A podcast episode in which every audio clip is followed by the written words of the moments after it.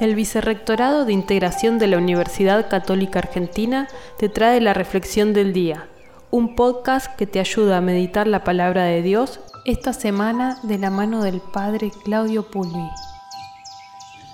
Hoy, miércoles primero de junio, meditamos del Evangelio de San Juan, el capítulo 17, los versículos del 11 al 19 podemos contemplar a Jesús haciendo en la última cena la oración sacerdotal.